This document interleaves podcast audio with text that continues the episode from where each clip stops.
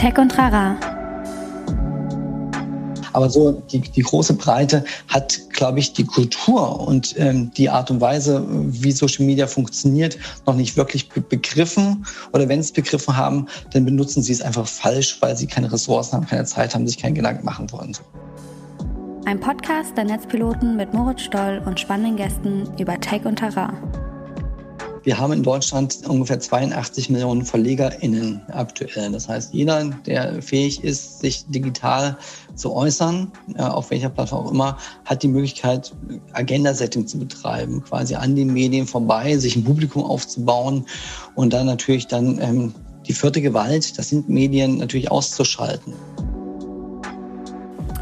Herzlich willkommen zu Tech und Trara. Mein Name ist Moritz Stoll. Ich bin der Moderator dieses Podcasts und das ist ein Netzpiloten-Podcast, in dem wir uns einmal die Woche mit ganz unterschiedlichen ExpertInnen zu ganz unterschiedlichen Themen und Themenbereichen unterhalten und immer versuchen, so ein bisschen die Schnittstelle zum Thema Tech zu finden.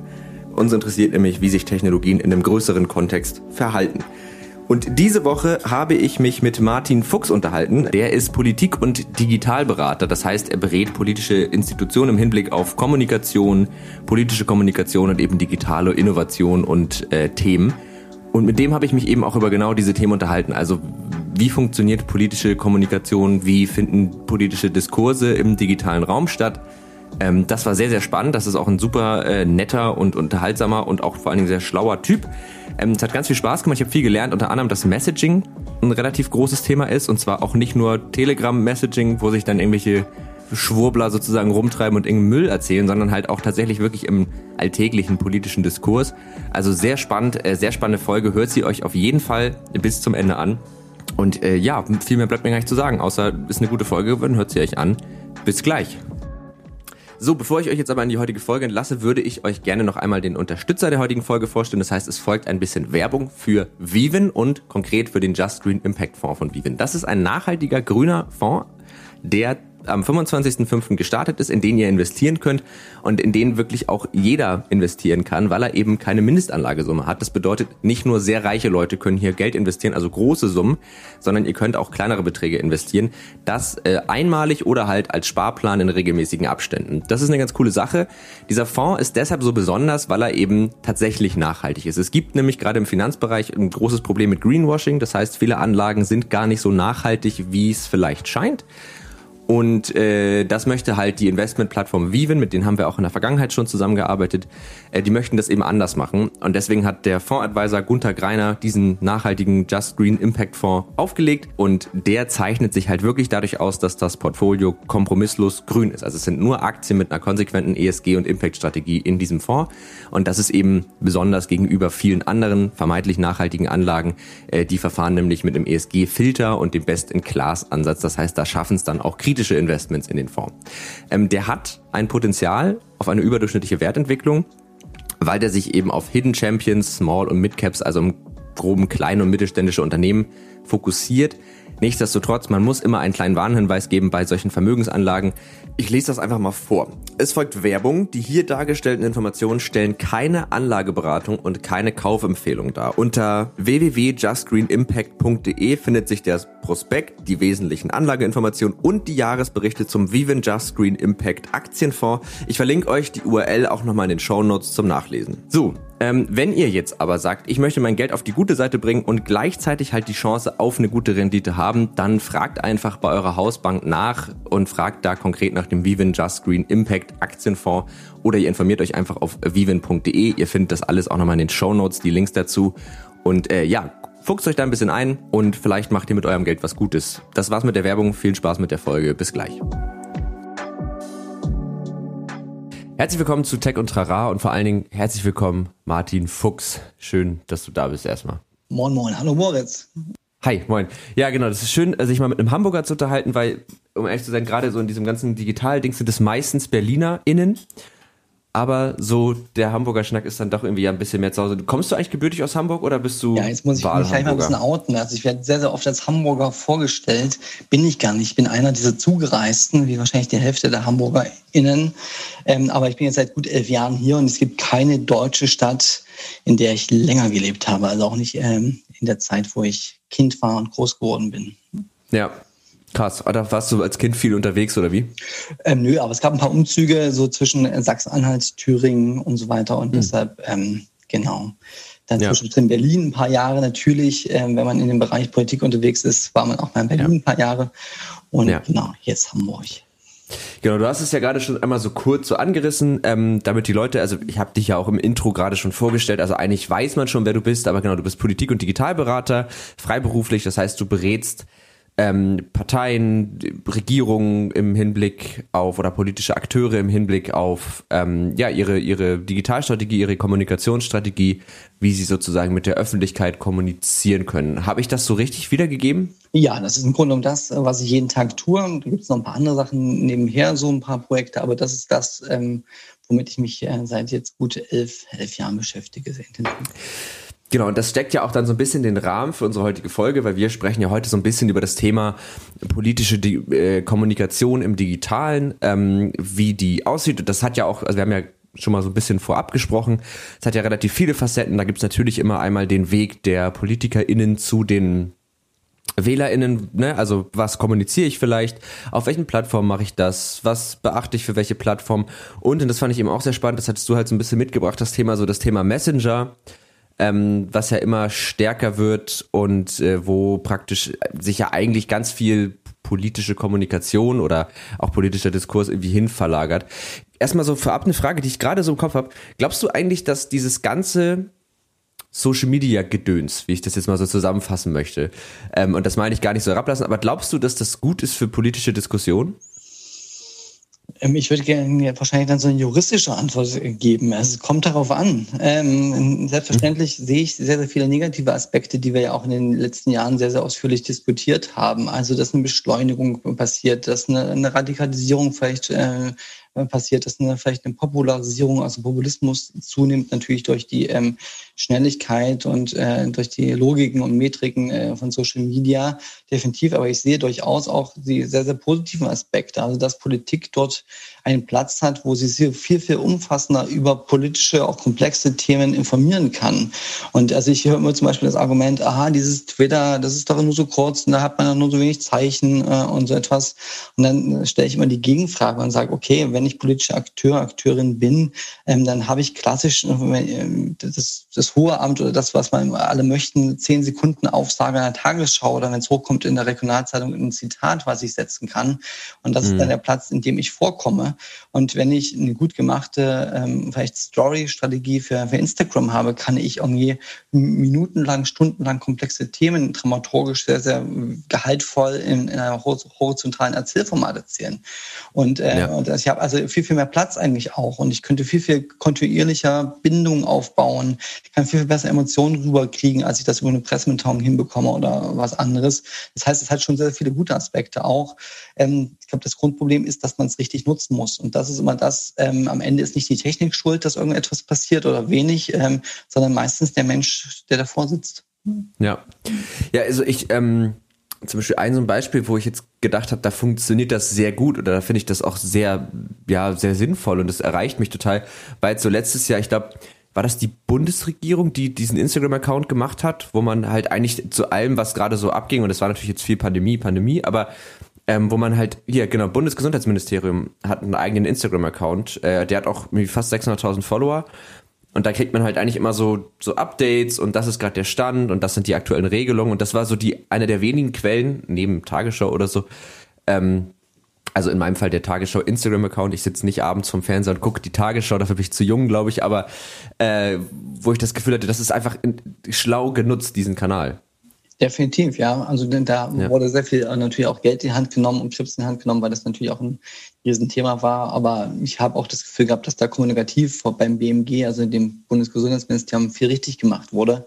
Mhm. Mein, weil zum einen diese Plattform genutzt wurde, aber auch auf vielen anderen Plattformen der Formate äh, erfunden wurden, die wo ich das Gefühl auch hatte, als Bürger an der Stelle gut informiert zu werden.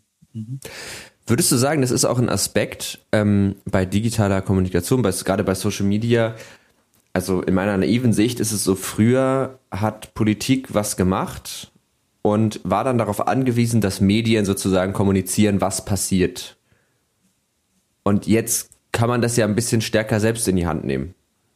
Ja, also das äh, kann man sowohl negativ als positiv auch natürlich auch diskutieren, dieses Thema. Ja. Ähm, wir haben in Deutschland ungefähr 82 Millionen VerlegerInnen aktuell. Das heißt, jeder, der fähig ist, sich digital zu äußern, äh, auf welcher Plattform auch immer, hat die Möglichkeit, Agenda-Setting zu betreiben, quasi an den Medien vorbei, sich ein Publikum aufzubauen und dann natürlich dann ähm, die vierte Gewalt, das sind Medien natürlich auszuschalten. Und ähm, das klingt jetzt sehr negativ und das klingt jetzt, oh, wir müssen alle Angst haben. Ähm, aber ich glaube zum einen, dass Medien immer noch mal eine, eine ganz andere Funktion auch haben. Also diese einordnende, kuratierende, äh, dieses kritische Hinterfragen, das investigative Nachforschen nach, nach Sachen, das wird ein, nie ein, äh, ein PR-Kanal eines politischen Akteurs abnehmen. Und deshalb wird es immer, immer eine Relevanz für journalistische Inhalte geben. Auch selbstverständlich.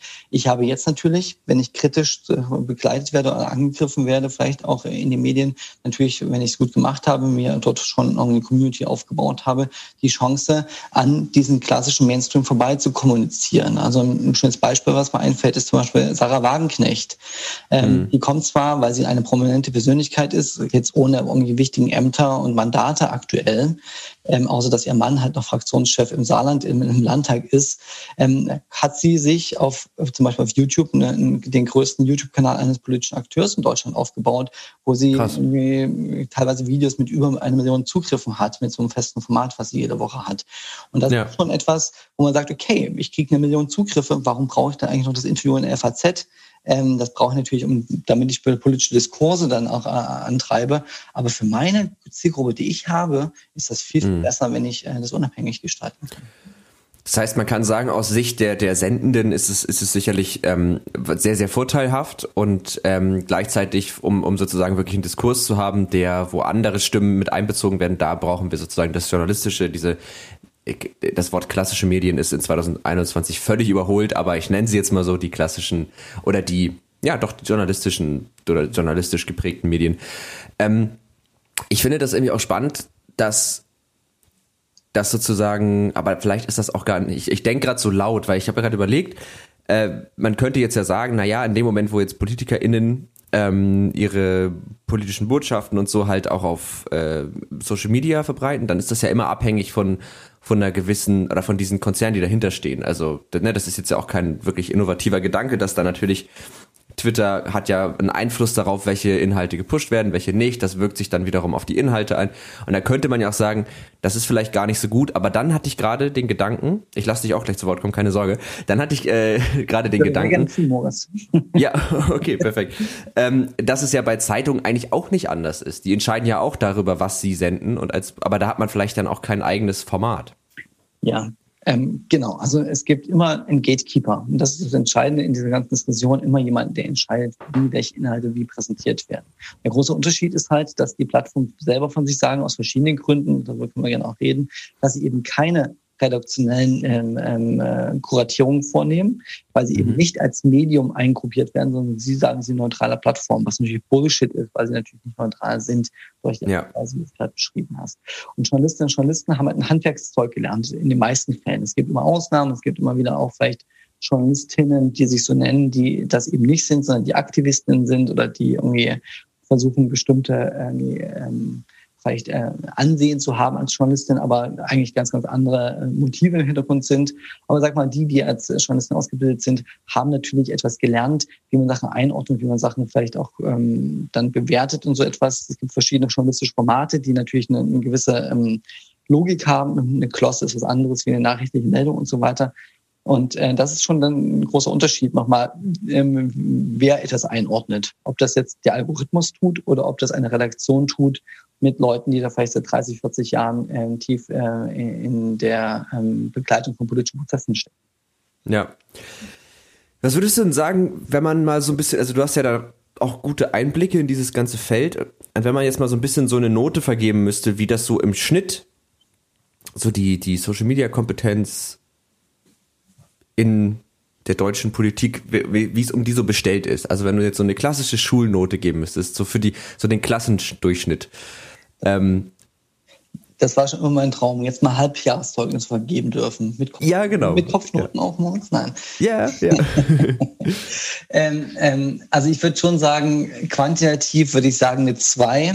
zwei Minus. Also da habe ich schon das Gefühl, dass jetzt in den letzten Jahren extrem viel Professionalisierung passiert ist, was äh, Ressourcenausstattung angeht, was ähm, vielleicht auch äh, Mitarbeiterweiterbildung äh, angeht, was vielleicht auch der ein oder andere äh, Benutzen von Tools angeht und so. Da sehe ich auch, auch die Breite der Nutzung der verschiedenen Plattformen ist eigentlich in der Breite schon ganz okay. Was mhm. ich, wenn ich qualitativ mal angucke, würde ich sagen, ja, vielleicht eine, eine 4 oder so. Oh oder vielleicht sogar eine 4 minus. Es gibt mhm. natürlich in jener Partei und auch in jedem Parlament Menschen, die alles überstrahlen, wo ich sagen würde, wow, die machen es perfekt, die brauchen null Beratung und die brauchen nicht äh, einen Martin Fuchs, der ihnen sagt, wie sie es machen sollen. Aber mhm. so die, die große Breite hat, glaube ich, die Kultur und ähm, die Art und Weise, wie Social Media funktioniert, noch nicht wirklich be begriffen. Oder wenn sie es begriffen haben, dann benutzen sie es einfach falsch, weil sie keine Ressourcen haben, keine Zeit haben, sich keinen Gedanken machen wollen. So. Ja.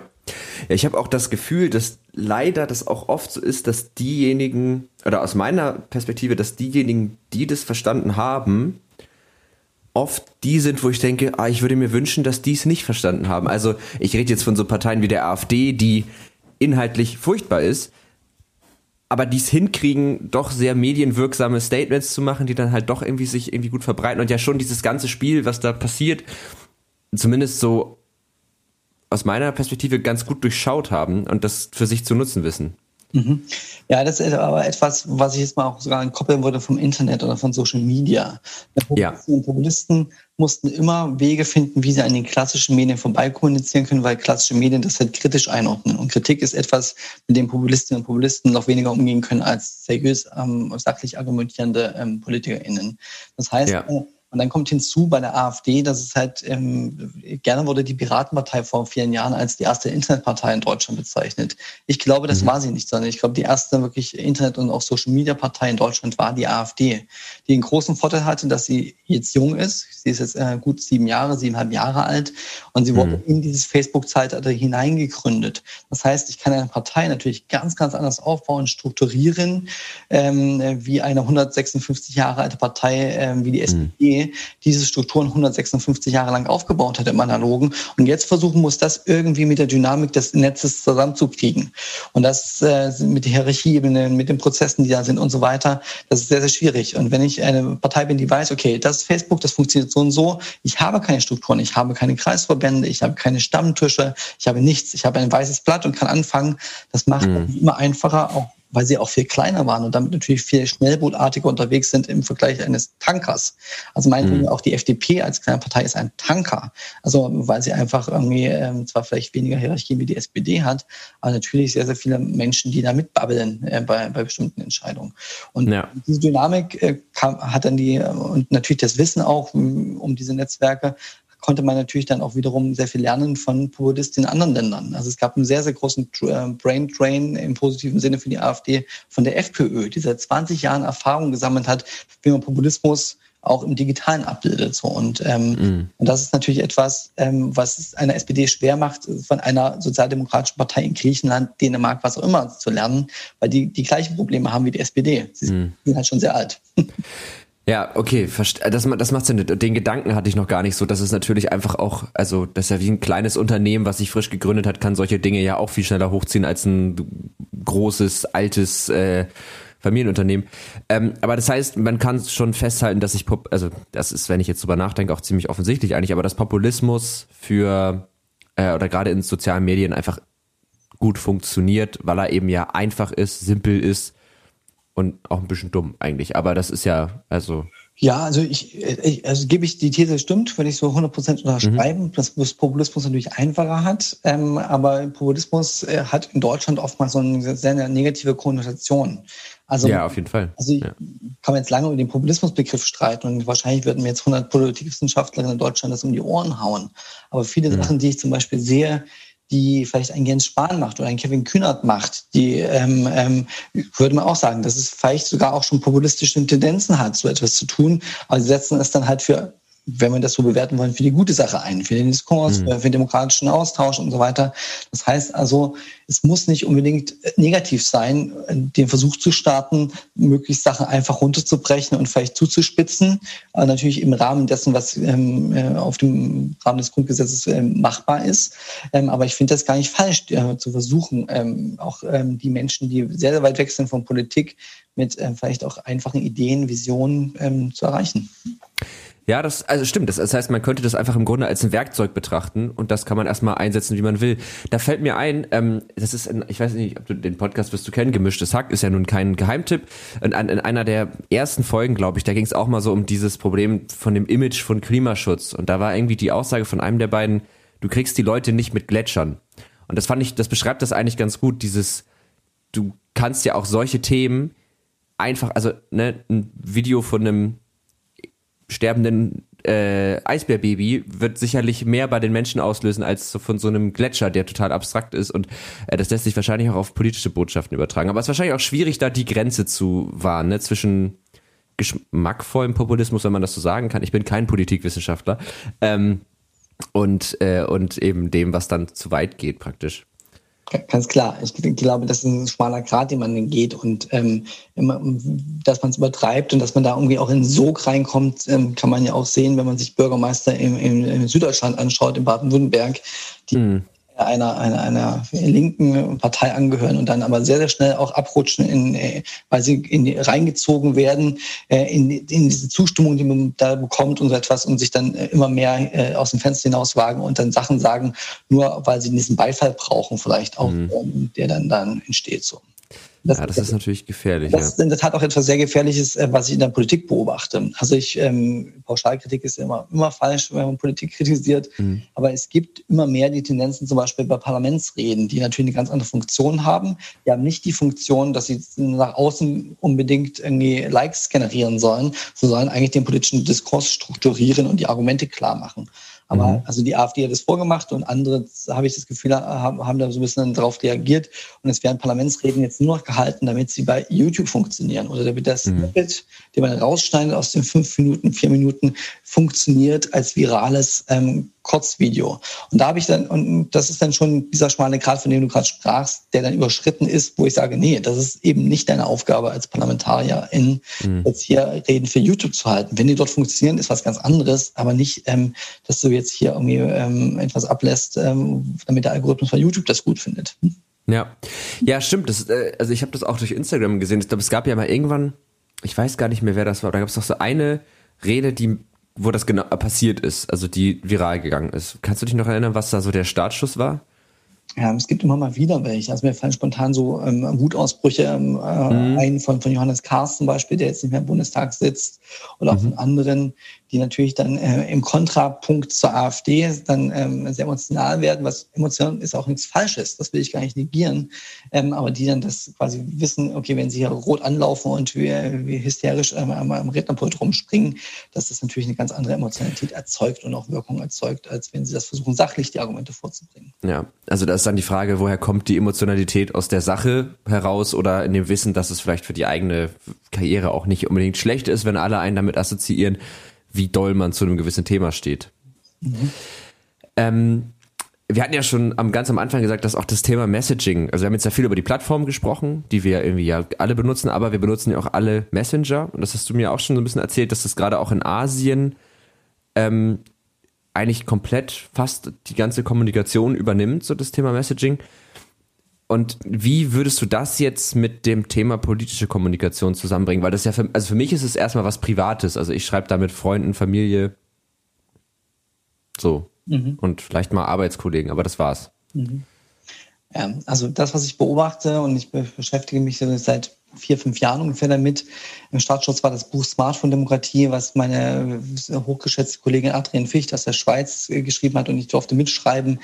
Ähm, und da haben wir das Thema mal vor glaub, viereinhalb, fünf Jahren mal aufgemacht, weil wir beobachtet haben, dass natürlich immer mehr Menschen, also ich glaube, ich allein nutze elf oder zwölf verschiedene Messenger. Ich bin auch ein Nerd, ich bin ein Freak, aber viele andere normale Menschen benutzen halt ein, zwei, drei ähm, verschiedene, ob das nun ein Social Media äh, Messenger ist wie Instagram, Direktnachrichten, Twitter Direktnachrichten oder in, in meinetwegen Slack mhm. oder was auch immer. Aber es gibt ähm, verschiedene Wege. Und, ähm, und in Asien ist halt so, dass sich das, ähm, das gesellschaftliche Leben sehr, sehr stark in Messenger abgewandert ist. Das heißt also, die klassische App, der klassische Browser ähm, ist ja auch in Deutschland etwas, was nicht mehr die Zukunft wahrscheinlich sein wird, sondern da gibt es ein in dem Fall WeChat, ein schwarzer mhm. Taschenmesser, würde ich es bezeichnen, in China, ähm, wo man rechtssicher mit einem Klick mittlerweile Häuser kaufen kann, Geld überweisen kann, ähm, eine Pizza bestellen kann, wirklich in einer halben Sekunde Aufwand, aber natürlich auch weiterhin die privaten Gespräche führen kann in, in, in meinem privaten Umfeld. Das bedeutet ja. aber, dass wenn äh, alles, was sonst im klassischen Internet und im analogen möglich ist, im Messenger mit einem Klick in einen Chatbot möglich ist, ähm, brauche ich diese anderen Tools ja gar nicht mehr. Das heißt also auch alle Gespräche wandern dahin ab. Und das heißt, ich werde immer mehr Zeit in diesen Ökosystem Messenger verbringen. Das ist mhm. in Deutschland noch nicht so krass und in Europa auch noch nicht so, ähm, aus verschiedenen Gründen. Aber ich sehe ja mit Facebook Pay, WhatsApp Pay, das heißt, es gibt bald Bezahlmodelle, die auch in Europa und Deutschland ausgerollt werden. Das heißt, ich kann da viel, viel mehr dann machen, einkaufen und so weiter. Das heißt also, ich habe gar keinen Bedarf mehr, dann auch irgendwie, keine Ahnung, ähm, auf eine vielleicht Kommentarseite einer Zeitung zu gehen, weil ich dann auch im Messenger vielleicht all diese Informationen bekomme. Und dann ähm, habe ich das Problem, dass dies, das sind ja private Räume. Ähm, das sind also auch Räume, wo ähm, der Staat und so auch gar nicht reinkommen sollte. Und mhm. ähm, dann natürlich ich mich mit meinen Freunden, meiner Familie dann auch politisch äußere, dann auch Artikel teile, Argumente austausche und so weiter. Und ähm, in der Demokratie finde ich es immer wichtig, dass wir wissen, äh, was die Leute bewegt, was die Leute auf dem Herzen haben, ähm, mit, mit welchen Argumenten sie unterwegs sind, damit ich diese, gegen diese Argumente dann vielleicht auch Gegenargumente entwickeln kann und vielleicht auch weiß, was, wie meine Kommunikation als politischer Akteur aussehen sollte. Wenn mhm. ich das nicht mehr sehe, wenn ich nicht mehr sehe, was 62 Millionen Menschen jeden Tag auf WhatsApp, so viel sind das mittlerweile in Deutschland, die das nutzen, auch sehr, sehr viele Ältere jetzt auch mittlerweile mit der Pandemie, die ja so den letzten Kanal hatten, ihre Enkelinnen und Enkel und wie auch immer zu erreichen, ähm, ähm, dann sehe ich da schon auch eine gewisse Herausforderung für uns als Gesellschaft. Ähm, ja. Tauschen die sich da eigentlich aus? Ähm, ähm, also das wussten wir bisher auch nicht, was am Abendbrotstisch oder in der Kantine diskutiert wurde. Aber wir hatten immer noch den Seismograph der öffentlichen sozialen Netzwerke, wo der Wut, meistens ist ja negative Wut, der, wenn sich jemand äh, ähm, dann äußert, wenig mal positiv und Zuspruch, dann immer einen Bann gebrochen hat. Und das man konnte man in den meisten Fällen öffentlich noch einsehen und hat dann so ein Gefühl dafür bekommen, auch wenn es so ein Ausschnitt der Gesellschaft immer ist, klar, aber was die Leute bewegt. Und ähm, das sehen wir jetzt nicht mehr.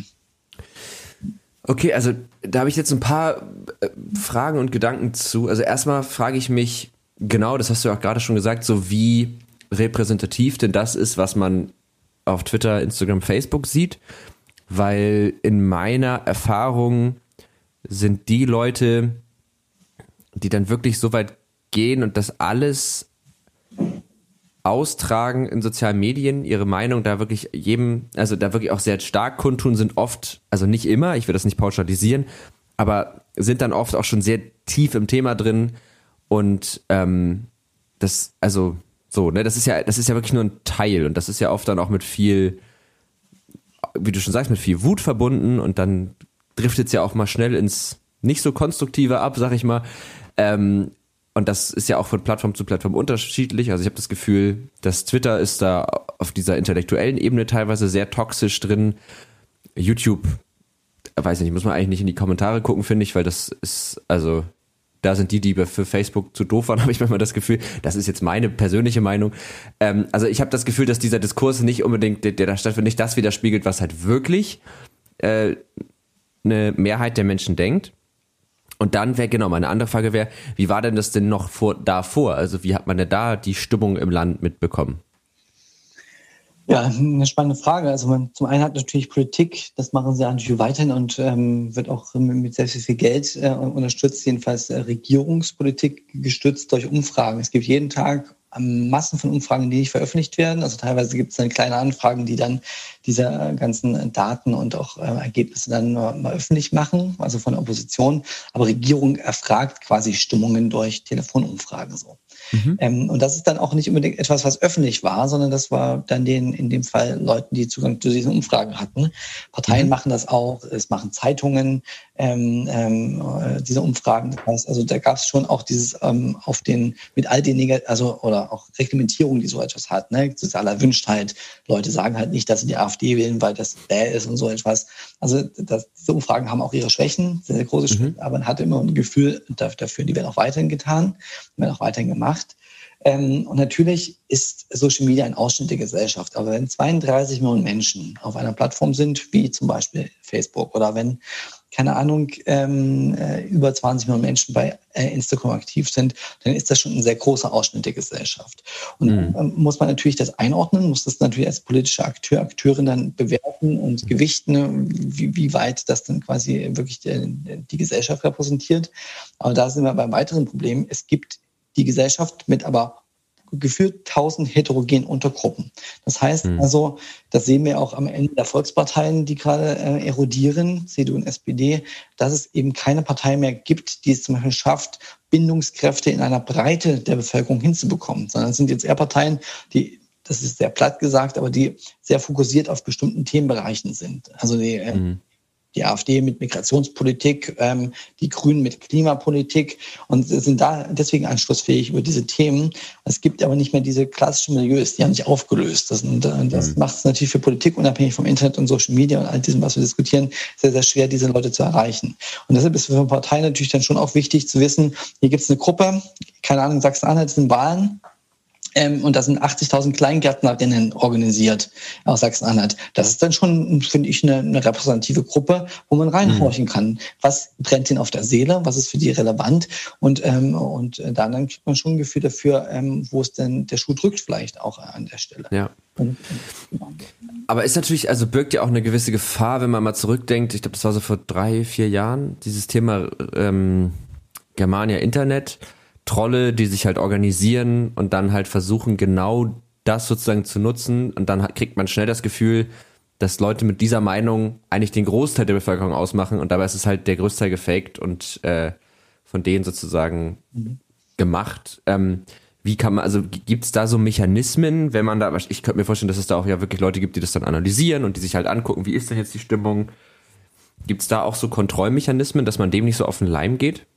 Ja, also zum einen, glaube ich, hat es einen Lernprozess gegeben, also mit dem Wissen darum, dass es ähm, Discord-Server gibt, wo sich diese Leute organisieren, mit den quasi ähm, Erkennen von äh, Semantiken quasi, also welche Worte werden benutzt, welche Hashtags mhm. werden benutzt und so etwas, sind jedenfalls mein Gefühl äh, in der Spitze, jedenfalls der, der bundespolitischen und landespolitischen Korrespondentinnen, die so etwas dann einordnen müssen und sich mit sowas beschäftigen in den Zeitungen, ist da schon auch ein gewisser Wissensstand da, das einordnen zu können und zu sehen, okay, mhm. der Twitter-Trend ist jetzt da, aber das waren jetzt irgendwie 82 Tweets in den letzten fünf Stunden, das ist jetzt nicht die Gesellschaft so. Also mhm. das, da gibt es dann schon auch ähm, einfach so Warnmechanismen für jemanden, der es bewertet, einordnet, ähm, der es dann auch, wenn er darüber schreibt oder ob die Entscheidung zu treffen, ob man das überhaupt thematisiert, ähm, dass man da dazugelernt hat. Das, da bin ich fest von überzeugt. Ja. Ähm, und zum anderen, ähm, ja, also Politik funktioniert ja immer so, dass wir, das ist meine Schätzung, wir haben so 10 bis 15 Prozent maximal an, an Menschen in der Bevölkerung, die sich für tagespolitische Diskurse interessieren. Das gehört zur Realität dazu. Das mögen wir kulturpessimistisch sehen, dass es zu wenig ist, aber das ist so. Auch schon vor dem Internet war das so. Und diese 10 mhm. bis 15 Prozent sind natürlich aber hochrelevant, weil das natürlich Menschen sind, die in ihrem Freundeskreis, ich erlebe das ja selber, ich meine, die, die Leute wissen, ich mache was mit Politik, wie oft werde ich angesprochen im privaten Kontext, Kontext, äh, erzähl mal, was hat denn die Anna Baerbock jetzt falsch gemacht, so und so. Mhm. Und von mir eine Einordnung haben. Das heißt also, ich bin Multiplikator in meinen Peergroups, in denen ich unterwegs bin, weil die Leute wissen, ich beschäftige mich irgendwie mit, mit Politik. Das heißt also, mein Wirk Wirkungskreis ist natürlich viel größer und ich kann Leute damit beeinflussen. Deshalb ist für Politik auch wichtig, diese 15 Prozent zu wissen, was die lautstark sagen. Und dann, wie ich gerade beschrieben habe, natürlich auch einzuordnen, okay, das ist jetzt die, äh, keine Ahnung, wenn ich einen SPD-Politiker bin. Das sind jetzt die 25 ähm, jungen Menschen, die mich auf, äh, auf äh, die mich nerven mit dem Thema und mich da angreifen. Das muss ich nicht ernst nehmen. Die wollen nur hier provozieren und so etwas. Mhm. Genau, das, aber das, okay. glaube ich, das ist ein Bauchgefühl ganz, ganz oft.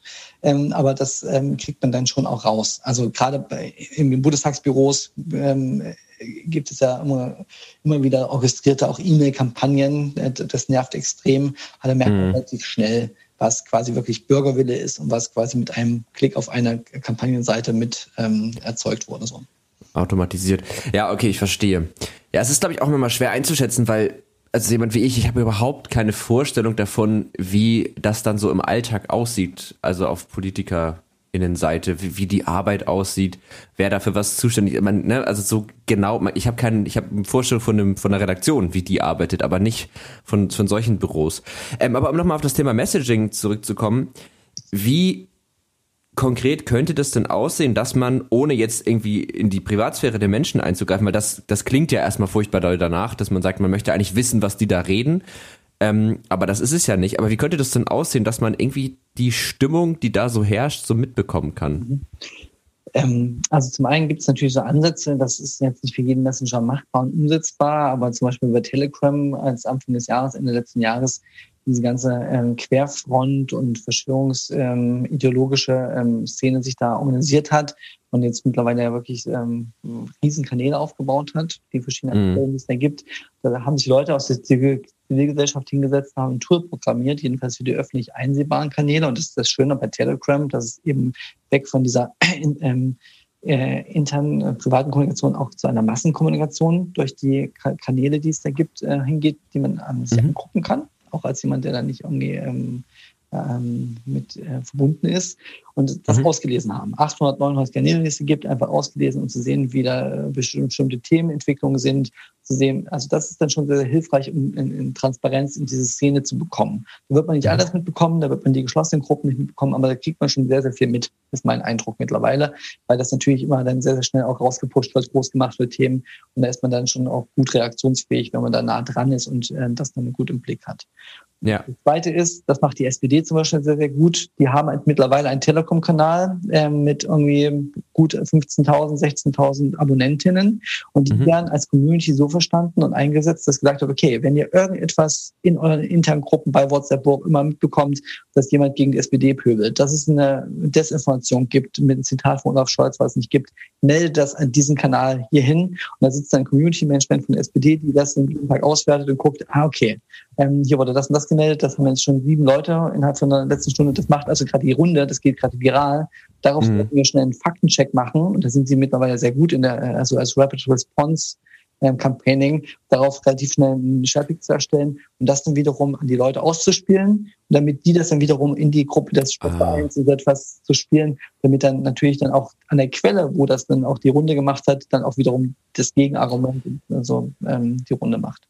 Das ist ein Modell, was ich mir auch richtig geil vorstelle von einem, also was wie Corrective oder so, also so ein Service, wo du, weil, ne, wer kennt's nicht? Irgendwelche Familiengruppen, dann hat man irgendwie noch irgendeinen so rassistischen Onkel, ähm, der dann irgendwie so zwei, drei Dinge raus hat, wo du mal denkst, oh, scheiße, und dann versuchst du zu diskutieren, dann kommen eben genau diese Nachrichten und dann erklär mal, dass das falsch ist. Mhm. Ähm, und das wäre ja total cool, wenn du einfach so, sofort dann sagen kannst, hier, äh, ich schreibe mal eben dahin, krieg innerhalb von zwei, drei Stunden die faktengeprüfte echte Aussage und kann hier sagen, ich habe das mal hier durchlaufen lassen. Äh, ist Quatsch, was du mir da gerade erzählst. Also das, das finde ich eine ne richtig gute Idee tatsächlich. Mhm. Ja, wo man auch da sagen muss, und das zeigen die Studien, die wir kennen in Deutschland, dass dieses Debunking, darum geht's ja, mhm. ähm, auch natürlich äh, gewisse Grenzen hat. Ne? Also wenn der mhm. Onkel, den du gerade zitiert hast, da ist, der sich seit zehn Jahren quasi in dieser Welt wohlfühlt und immer weiter radikalisiert, vielleicht du wirst du nicht mit so einem Debunk dann quasi von seiner Ideologie wegkriegen. So. Das nee, das stimmt. Schon leider noch ein paar andere Prozesse notwendig. Aber so für ja. die allgemeine und nochmal, es gibt so eine Regel, eine 90-9-1-Regel im, im Internet. 90 Prozent nutzen passiv und konsumieren auch passiv etwas, was ihnen durch ihr Leben gespürt wird. Und die wenigstens nochmal zu erreichen, die Chance zu kriegen, dass die sich nochmal mit dem anderen Argument beschäftigen, die ist sehr hoch mit, dem, mit diesem Verfahren. Ja. Und da gibt es noch ein paar andere, weil du gefragt hast, also zum Beispiel bin ich ein Riesenfan des, äh, der, der Regierung im Saarland gewesen, die ähm, anlässlich der Pandemie äh, von Covid überflutet worden mit Anfragen also teilweise mhm. 10.000 Anfragen die Woche. Ähm, wie ist es mit Inzidenz? Äh, darf ich mein Kind auch in die Kita bringen? Da gab es verschiedene Webseiten, da konnte man sich alles auch äh, erlesen. Aber wir kennen uns ja selber, wir haben wenig Zeit, Rush Hour des Lebens meinetwegen. Ich möchte irgendwie schnell eine Antwort haben. Ich möchte am besten schnell jemanden fragen können, der mir sofort dann erklärt, wie es ist und nicht erst durch 84 PDFs mich wühlen, wo das dann vielleicht drin steht. So. Ja. Also hat man einen Bot entwickelt, der für Facebook Messenger ähm, Telegram und ich glaube WhatsApp funktioniert hat. Ähm, mhm. Da konnte man einfach die Frage hinstellen, konnte sagen, hier, das, das und man hat eine Datenbank hinterlegt, die mir dann quasi die Informationen in dialogischem Format äh, ausgespürt hat. Und damit ja, cool. geschafft, glaube ich, also das war das überhaupt nicht das Ziel, aber über 90 Prozent von Faxen, Anrufen, persönlichen äh, Besuchen äh, in den äh, Gesundheitsämtern äh, runterzufahren und wirklich Zehntausende von Menschen 24 Stunden, sieben Tage die Woche zu informieren. Und das wurde mhm. auch sehr aktiv genutzt. Das erfordert natürlich auch viel Arbeit im Hintergrund, das immer tagesaktuell nachzupflegen, einzupflegen und dann, äh, aber da hat man zum Beispiel auch sehr, sehr gut mitbekommen, was interessiert gerade Leute, äh, was sind gerade so Nachfragen, wo müssen wir noch nachsteuern mit der, mit der Kommunikation, also wo mhm. gerade noch total für Unwissen, was sollte Tobias Hans als Ministerpräsident vielleicht morgen in der Rede im, im Landtag nochmal priorisieren, damit die Leute wissen, okay, das ist so und so. Ähm, ja. Das fand ich zum Beispiel auch ein sehr, sehr gutes Tool, ähm, um Menschen zu erreichen. Ja. Ja, spannend, weil auf der, genau, es hat ja einmal den Informationsweg sozusagen, aber dann hat es ja auch den Aspekt, dass natürlich dann die Leute, die den Bot machen, ja auch mitbekommen, was sind denn eigentlich die Themen, die gerade irgendwie dringlich sind. Und das lässt sich ja auch viel besser filtern am Ende als Faxe, persönliche Vorstellungen und E-Mails und so. Das ist äh, tatsächlich ein cooles Konzept. Das heißt, es geht gar nicht nur darum, jetzt irgendwie das, äh, den, die, die Kommunikation im Familienkreis ähm, irgendwie auch zu kennen, sondern es geht vielmehr darum, sozusagen ähm, dieses, dieses Gefühl von Kommunikation, was da herrscht, auch ein bisschen in die, in die Kommunikation zwischen Politik und, und Bevölkerung sozusagen reinzubringen. Also dass ich eben, dass meine Hürde als normaler Mensch, äh, dass meine Hürde, mich da irgendwo ranzuwenden oder nachzufragen, einfach sehr viel geringer wird. Mhm. Könnte man das so sagen? Ja. Ich würde aber sagen, es sind beide Wege wichtig. Also äh, sowohl dieses ähm, Gefühl für den Bürger, Bürgerinnen herzustellen, ich habe eine niedrigschwellige Chance, schnell ähm, Informationen zu bekommen. Auf der anderen Seite aber natürlich auch, dass Politik weiß, was da diskutiert wird. Ähm, und, ähm, und da könnte ich mir zum Beispiel vorstellen, das ist vielleicht eine sehr steile Idee, die ich jetzt ähm, mir mal in meinem kleinen Gehirn ausgedacht habe. aber wir haben Transparenzberichte in den großen Plattformen, wir haben irgendwie ähm, bestimmte ähm, Rankings ähm, und, und Analysetools, die wir ausspielen, was auf Twitter gerade äh, trendet und so weiter. Warum gibt es nicht ein Tool, was natürlich anonymisiert ist, von den Plattformen zur Verfügung stellt? Das sind die Top 10 Artikel, die in diesem Ta äh, äh, heute am in dem, dem im Junitag ähm, bei WhatsApp die Runde gemacht haben. Und mhm. als Gesellschaft wissen, okay, das sind irgendwie jetzt die, die Themen, über die wird gesprochen. Ähm, und äh, natürlich äh, kommt immer gleich das Ding, ja, wir sind Ende zu Ende verschlüsselt, wir wissen ja gar nicht, was da irgendwie die Runde macht. Ähm, mhm. Das äh, weiß ich jetzt nicht, wie weit es technisch wirklich so ist, dass man da nicht ähm, wenigstens an, an diese Informationen rankommt. Weil Metadaten fließen ja sowieso auch ab, auch bei WhatsApp ähm, damit man, also auf jeden Fall, da würde ich mir schon vorstell, äh, vorstellen können, dass es da auch eine, eine, Pflicht genommen werden kann, die Plattform, dass sie stärker darüber berichten. Oder mir würde es ja schon helfen, wenn Wissenschaft, also es gibt in Deutschland kein Forschungsprojekt, auch in Europa kenne ich keins, was mal den Versuch startet, mal zu ähm, wissen, was reden die Leute eigentlich ähm, auf Messenger-Diensten, für was würde ich vielleicht benutzt ähm, äh, wie finden dort politische Diskurse statt, wie entwickeln sich politische Diskurse, weil Wissenschaft einfach keinen Datenzugang hat. Es gibt Projekte, gerade bei Facebook, die ja so große Scientific Corporations ähm, in den letzten Jahren gestartet haben, wo sie Daten zur Verfügung stellen, anonymisiert mhm. für Wissenschaftsprojekte, die dann das auswerten können, um zu sehen, welche Wirkung diese Plattform hat. Und mhm. da kann ich mir durchaus vorstellen, dass man da irgendwie kooperiert, ähm, vielleicht nicht für die Öffentlichkeit, aber für wissenschaftliche Institutionen an diese Daten zu kommen. Mhm. Ja, also ich sehe den, ich sehe den, den, den, den Gedanken dahinter total. Ich weiß noch nicht, ob ich das nicht trotz der Anonymisierung nicht als einen zu großen Eingriff in eigentlich einen privaten Raum empfinden würde. Auch wenn es anonymisiert ist, aber dann in dem Moment, wo, weil dann müsste ich ja immer zustimmen, in dem Moment, wo ich das benutze, stimme ich ja zu, dass diese Daten verwendet werden. Und das ja nicht nur für den Erkenntnisgewinn, sondern daraus soll ja dann auch eine konkrete Handlung folgen. Also natürlich ist es gut, wenn die Politik versteht und weiß, was gerade in der Bevölkerung los ist, wenn sie das nutzt, um sich mit diesem Problem auseinanderzusetzen. Aber es ist halt etwas, also ich, ja, ich, ich weiß noch nicht so richtig. Ich glaube auch nicht, dass die Leute das so geil fänden, oder? Ich glaube, ähm, also ich glaube, geil fänden es die Leute nicht, aber meine Erfahrung zeigt, dass sie wenig dagegen machen werden, wenn es dann umgesetzt ja, wird. das also, stimmt. Was jetzt kein Argument dafür sein sollte, es zu tun. Ne, das mhm. jetzt nicht falsch verstehen an dieser Stelle. Aber ich, die Bauchschmerzen teile ich morgens. Also das sehe ich, sehe ich sehr, sehr ähnlich. Es ist ein geschützter Bereich und wir brauchen auch gerade im digitalen die geschützten Bereiche, wo auch mal Ideen zirkulieren lassen können, die vielleicht nicht politisch korrekt sind, die meinetwegen irgendwie aus Spaß entstehen, die vielleicht äh, aus einem, keine Ahnung, einer bestimmten Stimmung entstehen. Und nicht alles sollte dann in der Öffentlichkeit gezerrt werden. Überhaupt überhaupt nicht, sondern mhm. das würde unsere Gesellschaft, glaube ich, auch kaputt machen. Bin ich komplett bei dir so.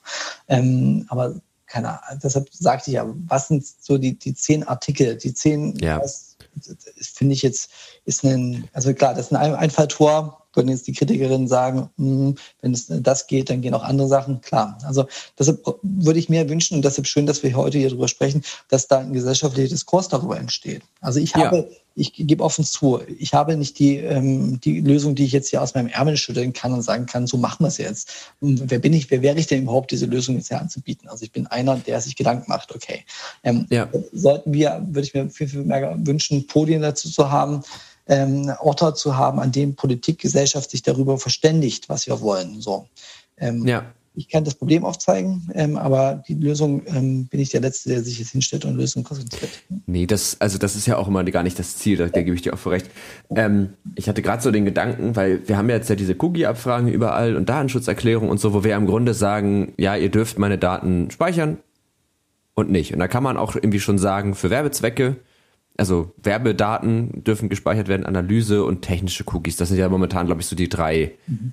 Dinge. Aber es ist jetzt auch nur ein Gedanke, den ich gerade so spontan hatte. Man könnte ja auch sagen, dass wir gar nicht mehr darauf angewiesen zu sagen, ja, es ist okay, wenn ihr die und die Art Cookie speichert, sondern meine Daten dürfen generell nicht gespeichert werden oder ihr dürft die, also ihr dürft die für wissenschaftliche Zwecke verwenden ihr dürft die für politische Zwecke verwenden, ihr dürft die für, für kommerzielle Zwecke verwenden, also dass man als Konsument nicht nur darüber entscheidet, was, also dass das überhaupt passiert, sondern auch für was dürft ihr es dann am Ende verwenden. Weil es kann ja auch durchaus sein, dass ich als äh, Person sage, hm, nee, also für kommerzielle Zwecke und politische Zwecke fühle ich mich irgendwie nicht wohl mit, aber für wissenschaftliche Erkenntnisse finde ich das eigentlich eine ganz gute Idee. Aber vielleicht ist es jetzt auch total naiv gedacht, aber war gerade so ein spontaner Gedanke. Ja, ja, also was mir in dem Fall einfällt, ähm, ähm, was in die Richtung geht, es gibt ja, das war auch mal ein großes Thema vor vielen Jahren, ähm, Microtargeting im, äh, in der politischen Kommunikation. Das heißt, dass mhm. man ähm, über Facebook oder andere Plattformen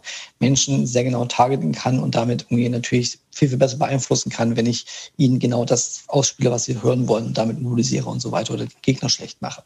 Eine riesen Diskussion, der eine oder andere erinnert sich vielleicht noch an Cambridge Analytica, das will ich hier gar nicht aufmachen. Aber in mhm. diesem Rahmen habe ich ähm, gemeinsam mit Who Targets Me bei der letzten Bundestagswahl ein Tool mit Deutschland entwickelt, was wir mit T-Online und anderen Medien ausgespielt haben, wo Menschen sich ein Add-on runterladen konnten, einen Browser. Das war damals auch sehr gut möglich, weil sehr viel Browser kommuniziert, äh, noch kommuniziert mhm. wurde, nicht über Mobiltelefone. Und man dann quasi ähm, diese Add-on äh, autorisiert hat, alle Werbung quasi automatisch mitzulesen, die in meinem Stream auftaucht um damit mhm. natürlich Daten zu haben. Und so das könnte ich mir durchaus auch vorstellen, dass Menschen, äh, ähnlich wie die SPD das macht, dass man das als gesellschaftliches Tool irgendwie hat, dann dort relativ einfach mit einem Klick Sachen melden können. Das heißt also, hier ist ein Link eines Artikels, den ich jetzt schon dreimal in verschiedenen Chats gesehen habe, den melde ich jetzt da mal hin. Da werden mhm. nicht Millionen Leute mitmachen, da werden vielleicht ein paar Zehntausend im besten Fall mitmachen. Aber das wäre mhm. so als Monitoring-Tool vielleicht auch ebenfalls ganz hilfreich. Und diesen Community-Ansatz finde ich vielleicht fast sogar schon spannender. Menschen, die sowieso auf diesen Plattformen sind, sind Teil quasi dieses Monitorings, Teil dieser Recherche. Und wir brauchen dafür vielleicht gar keine technischen Tools und gar keine Gesetze, sondern wir als Zivilgesellschaft sorgen dafür, dass da Transparenz. Ähm, ja, also praktisch die Menschen, die die Bereitschaft haben. Ja. Okay. Hm, ich glaube, wir haben jetzt erstmal so einen ganz guten Einblick in dieses Thema bekommen und vielleicht auch einfach so in die, in die Gedanken, die man sich da so machen kann. Das ist ja auch so immer ein bisschen das Ziel dieses Podcasts. Geht ja irgendwie immer um Tech und Trara und dann machen wir uns einfach ganz viele Gedanken über das Thema und versuchen so ein bisschen darüber zu, ja, philosophieren ist vielleicht ein bisschen hochtrabend, aber ich glaube, du weißt, was ich meine. Ähm, wir haben aber noch zwei feste Kategorien in diesem Podcast. Die sind immer spontan und ich würde dich gerne einmal zu diesen Kategorien einladen. Äh, die erste Kategorie ist was hast du dir zuletzt ergoogelt? Also was war die letzte Sache, die du wirklich so nachgucken musstest, weil du nicht wusstest, wie sie funktioniert? Ich glaube, das werden Leute wissen, die meine Social Media Kommunikation verfolgen, bestimmte Schreibweisen. Das mit Doppel S oder mit einem S. Mm. Ist, hast du da eine Schwäche? Definitiv. Also ich ähm, mittlerweile ist es meine Stärke, weil ich mir darüber wenig Gedanken mache. Ähm, mhm. Und ähm, ich dann einfach äh, hoffe, dass meine Inhalte so stark sind, dass man das übersieht. Ah, okay. Das heißt, es war so ein bisschen so ein Selbstbewusstseinstraining, was dadurch ausgelöst wurde, könnte man sagen. Ja, wobei ich jetzt aber wirklich noch überlege, was habe hab ich heute schon was gegoogelt? Ja, ich glaube doch, kann ich sagen, ein Rollo. Ich habe mir nicht kurz bevor diesem Podcast ein Rollo gekauft und habe ah. natürlich den, den, den, den Preis ähm, ähm ergoogelt oder vergleicht, wirklich. Und nochmal verglichen. Ja, äh, sehr gut. Ich habe auch, ähm, was ich zuletzt gegoogelt habe, war ähm, ja, ein bisschen Programmierkrams, aber nee, ich habe was. Ähm, ich habe äh, gestern nach Kochgeschirren. Es gibt doch ähm, diese diese Armee-Kochgeschirre. Ich weiß nicht, ob du die mhm. kennst. Die sind so grün, haben unten so ein Bottich, in der Mitte so ein Teil und oben so ein Teil. Und ich irgendwie, ich war halt, glaube ich, zwölf Jahre lang Pfadfinder und da hatte ich sowas immer. Und ich war echt seit bestimmt, ja, naja, zehn Jahre sind es nicht, so alt bin ich nicht, aber seit sechs Jahren oder sieben Jahren war ich nicht mehr richtig campen. Mhm. Und ich will jetzt mal wieder campen gehen und da habe ich dann erstmal geguckt, ob ich mir so ein Ding wieder kaufen kann, weil dann brauchst du nicht noch einen extra Topf mitnehmen und so, dann hast du deinen Gaskocher und kannst das da draufstellen. Und äh, das habe ich gestern gegoogelt, Kochgeschirre, äh, diese, diese klassischen, ich weiß gar nicht, ob man die beim Bund hat, aber irgendwie ist sie bei mir, ist das bei mir immer unter Armee-Kochgeschirr abgespeichert. und warst du erfolgreich? Hast du was gefunden? Äh, ich habe ja, habe ich gefunden, aber noch nicht bestellt, weil ich so dachte, vielleicht erstmal wieder campen gehen, bevor man jetzt, das sind immer wie die Leute, die sich vornehmen, joggen zu gehen und dann so 500, 600 Euro Joggingkleidung haben, einmal joggen gehen und dann keinen Bock mehr haben. Und so einer wollte ich nicht sein, deswegen gehe ich jetzt erstmal mit, mit irgendwas los und wenn ich dann Spaß dran habe, dann mache ich's, äh, dann kann man sich besser ausrüsten. So, sehr gut. Dann kommen wir direkt zur zweiten Kategorie. Die ist äh, fast ein bisschen einfacher und zwar geht es da um die Empfehlung der Woche. Also meine Gäste und ich sprechen jede Woche eine Empfehlung aus für irgendwas. Das kann eigentlich alles sein, das, was du gelesen, was du gesehen, gehört, gedacht hast äh, ja. Eine Empfehlung. Ähm, äh, kann es auch etwas sein, was eher so gesellschaftliche Relevanz hat? Ja. Ich ja, auf jeden Fall. Von allen Menschen, die irgendwie im digitalen unterwegs sind, wünschen, dass sie erst nachdenken, bevor sie etwas tun. Das ist, ist sehr platt und sehr poesiealbumsmäßig. ich glaube, unsere Welt wäre sehr, sehr viel besser, wenn wir irgendwie kurz noch durchatmen, bevor wir irgendwie auf den Veröffentlichen-Button drücken. Und nicht ja. alles nur, weil wir es können und weil wir die Möglichkeit dazu haben, das in die Welt hinaus zu besorgen. Ähm, also da auch Entschleunigung bei uns selber irgendwie ähm, zu leben. So. Ja, das ist, glaube ich, super schwer, weil man ja irgendwie, man kommt so in diesen, in diesen Sog und es geht alles schnell und man reagiert immer ganz schnell und sich da dann rauszunehmen, fällt mir auch total schwer. Also ich arbeite da gerade aktiv dran, auch so in anderen Lebensbereichen, dass man sagt, also wenn ich eine Sache mache, dann mache ich eine Sache und nicht fünf. So, mhm. ähm, aber das ist schwer. Also das ist, ist nicht einfach. Aber das finde ich eine schöne Empfehlung. Also einfach immer erstmal kurz nachdenken bevor man irgendwas tut. Ähm, was empfehle ich denn heute? Ich habe äh, in letzter Zeit so viel. Ich, empfehle, glaube ich, nee, das habe ich schon empfohlen. Mm, dann empfehle ich ein Buch, was ich noch nicht gelesen habe. Das sollte man ja immer machen. äh, und zwar ist das, das habe ich einfach nur gekauft, weil ich, ich kaufe oft Bücher, weil sie einfach irgendwie ansprechend aussehen und der Titel cool klingt. Ja. Ich glaube, das ist von Jordan Peterson. Ähm, 12 Rules for Lives, genau. Ich habe es hier gerade gefunden. Ja, im Grunde macht er so zwölf Regeln, die, an die man sich so halten kann in seinem Leben. Aber das ist jetzt nicht so ein Ratgeber oder so, das ist einfach so ein. So ein, wenn du dich mit solchen Sachen auseinandersetzt, könnte das gut sein, um so ein bisschen das Chaos im Leben zu meistern. Mhm. Äh, ich habe keine Ahnung, ob es gut ist, aber es klingt irgendwie spannend. Und das sind so Sachen wie, ich habe es hier gerade mal offen, Stand up straight with your shoulders straight, treat yourself like someone you are responsible for helping und so weiter und so fort. Also jetzt nicht so ein, ja, keine Ahnung. Ich, ich habe ein bisschen Angst, dass es in eine Ratgeberrichtung abdriftet, aber mal gucken. Also das kann ich aber empfehlen, sich damit vielleicht mal auseinanderzusetzen, weil ich finde auch immer schlechte Bücher, durch die Ablehnung dessen, was in einem schlechten Buch steht, lernt man ja auch wieder was. Mhm. Okay, ich sehe dich also schon mit dem Armeegeschirr irgendwo ähm, in, in, der Walachei sitzen und ähm, 12 ja. Things for Better Life. Genau. Also ich glaube auch die Leute, die diesen Podcast hören, müssen mich für den weirdesten Typen der Welt halten. okay, ich, also soll ich jetzt nicht erzählen, was ich in diesem Zoom ähm, Fenster jetzt alles sehe im Hintergrund? Ja, äh, du, gerne. Hau raus. Mich würde die Interpretation dessen, was du da siehst, viel mehr interessieren. das bleibt mir hier im privaten Raum. Ja, genau. Nee, ähm, aber äh, das kann ich auf jeden Fall empfehlen und äh, es ist halt tatsächlich nicht so einfach, jede Woche eine Empfehlung abzugeben. Und ich bin auch ein Typ, der sehr sprunghaft ist in seinen Interessen. Und dadurch tauchen hier auch immer sehr verschiedene äh, Empfehlungen auf. Aber vielleicht ist dann so auch für jeden mal was dabei.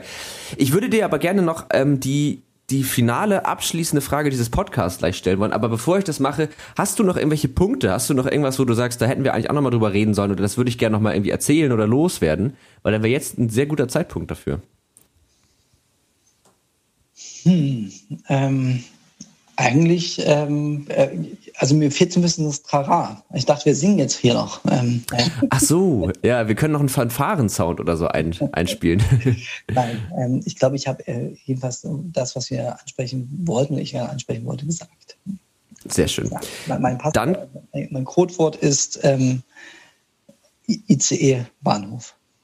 ICE-Bahnhof heißt, du musst, musst langsam los. Nein, nein, das ist jetzt in Anspielung an den Alles gesagt Podcast von der Zeit, dass ich dann ah. sage, wo dann der Podcast beendet wird. Ah, okay, alles klar, ich verstehe. Ähm, dann zum Abschluss die Frage, die ich eigentlich jedem Gast auch stelle, weil ich das ganz schön finde, da immer verschiedene Meinungen zuzuhören und dann schärft sich so ein bisschen meine eigene Antwort. Wir beschäftigen uns ja irgendwie viel auch mit Technologien, aber halt immer unter dem Aspekt dessen, was sie bewirkt. Also so, nicht gar nicht mehr so sehr, wie funktioniert das jetzt konkret, das ist zwar manchmal auch interessant, aber was macht es denn jetzt aus? Und da hat sich mir irgendwann die Frage gestellt, gibt es eigentlich oder könnte es rein hypothetisch für jede Problematik die man so finden kann, könnte es rein hypothetisch dafür eine technische Lösung geben. Und mit technisch meine ich jetzt nicht irgendwie mit Kabeln, sondern da meine ich irgendwie ähm, irgendwas, was vielleicht datengetrieben ist, algorithmisch, was auch immer. Also irgendwie eine technische Lösung für, für Probleme. Also ist das, lässt sich sozusagen alles auf, mit diesem Ansatz lösen, weil so Silicon Valley und diese ganze Startup-Szene verkauft einem das ja so dass das so ist. Wir lösen eigentlich Probleme. Manchmal sind es in meinen Augen Probleme, die, von denen ich nicht wusste, dass es gibt. Aber ähm, wie siehst du das? Mm, also ich bin, muss dazu sagen, natürlich jemand, der dem Technischen sehr wohlgesonnen ist und ähm, das hohe Lied auf technische Innovation singt und viele sehr, sehr smart findet. Aber ich glaube, also wir sind gerade wieder in so einer Phase der Rückbesinnung auch. Also gerade dieses, dass Technik alles kann, ähm, haben, glaube ich, Menschen jetzt festgestellt, dass es nicht so ist. Auch wenn seit Jahren die Angst vor der KI durch unsere Diskussion schwebt, ähm, die ist noch sehr, sehr dumm. Ähm, mhm. Die oftmals die KI. Das heißt, nein, ich glaube, ähm, was ich jedenfalls immer miteinander, das menschliche Miteinander miterlebe, ist, wir sollten viel, viel, viel mehr miteinander ganz äh, ins, ins Gespräch, ins analoge Gespräch kommen. Also gerade nach jetzt anderthalb Jahren Pandemie. Ähm, mhm. Ich glaube, da lassen sich viel, viel mehr Probleme lösen, als äh, das Technik kann. Also ähm, und ähm, ich bin stark dafür, dass wir wieder als Menschen ähm, versuchen, miteinander sozialen Umgang zu lernen, diskutieren zu lernen und, und so etwas. Und da kann ja. oftmals Technologie nicht helfen bei. Glaub das glaube ich auch. Ich glaube auch, dass, also für mich fühlt sich das so an, als wäre so ein bisschen der Versuch gewesen, so dieses Zwischenmenschliche zu verstehen und Teile davon irgendwie zu ja, künstlich abzubilden in irgendeiner Form. Also sei das über, über Kommunikationswege, sei das über ähm, andere Mittel, die einem irgendwie vielleicht Dinge ersetzen sollen. Ich glaube, das hat durch die Pandemie auch stark zugenommen. Ähm, aber ich glaube, das Problem ist, dass wir dieses Zwischenmenschliche halt nie wirklich komplett verstehen können, weil wir uns dabei ja immer selbst beobachten. Und in dem Moment, wo ich mich selbst beobachte, habe ich das Ergebnis schon längst verfälscht. Und dass wir da sozusagen an irgendwas rumdoktern, an dem wir vielleicht lieber nicht rumdoktern sollten. Also, und deswegen, glaube ich, macht es auch, äh, also ist das nicht möglich, das alles abzubilden irgendwie. Ja, ja. glaube ich auch. Also. Da sind wir uns ja einig. Sehr gut. Ähm, ja, ich weiß nicht, also ich glaube, wir haben jetzt, glaube ich, eine Stunde gequatscht. Es hat mir sehr viel Spaß gemacht, es war sehr anregend. Ich finde das immer cool, wenn ich so wirklich beim Gespräch richtig mitdenken kann und irgendwie, das macht immer Spaß. Ich hoffe, du hattest auch Spaß und hast dich wohlgefühlt hier. Und dann würde ich sagen, wir hören uns hoffentlich nochmal ähm, ich wünsche dir erstmal, also vielen Dank, dass du da warst natürlich und dass du dir die Zeit genommen hast. Ich wünsche dir jetzt erstmal noch, was haben wir denn heute für einen Wochentag? Freitag, also wünsche ich dir ein schönes Wochenende. Den HörerInnen allerdings, das kommt ja am Montag raus, wünsche ich jetzt nochmal eine schöne Woche. Äh, es sei noch dazu gesagt, wenn ihr noch Fragen, Anregungen, Kritik zu dem heute Gesagten habt, dann sagt uns gerne Bescheid. Vielleicht sollten wir mal einen Messaging-Dienst einrichten, ähm, aber ihr könnt uns auch einfach äh, auf Instagram äh, Twitter oder Facebook unter Netzpiloten schreiben oder auf Twitter findet ihr uns auch noch unter Tech und Trara. Da landet ihr dann ziemlich direkt bei mir. Und es gibt auch eine E-Mail-Adresse techundtrara.netzpiloten.de. Da könnt ihr euch auch dran wenden. Also es mangelt euch nicht an Kanälen. Und äh, genau, also vielen Dank, Martin, dass du da warst. Und bis bald. Ich sage auch eben vielen, vielen Dank und freue mich jetzt noch auf die Fanfare, die ihr noch einspielen werdet wahrscheinlich. Das machen wir jetzt. Tech und Rara, ein Podcast der Netzpiloten mit Moritz Stoll und spannenden Gästen über Tech und Rara.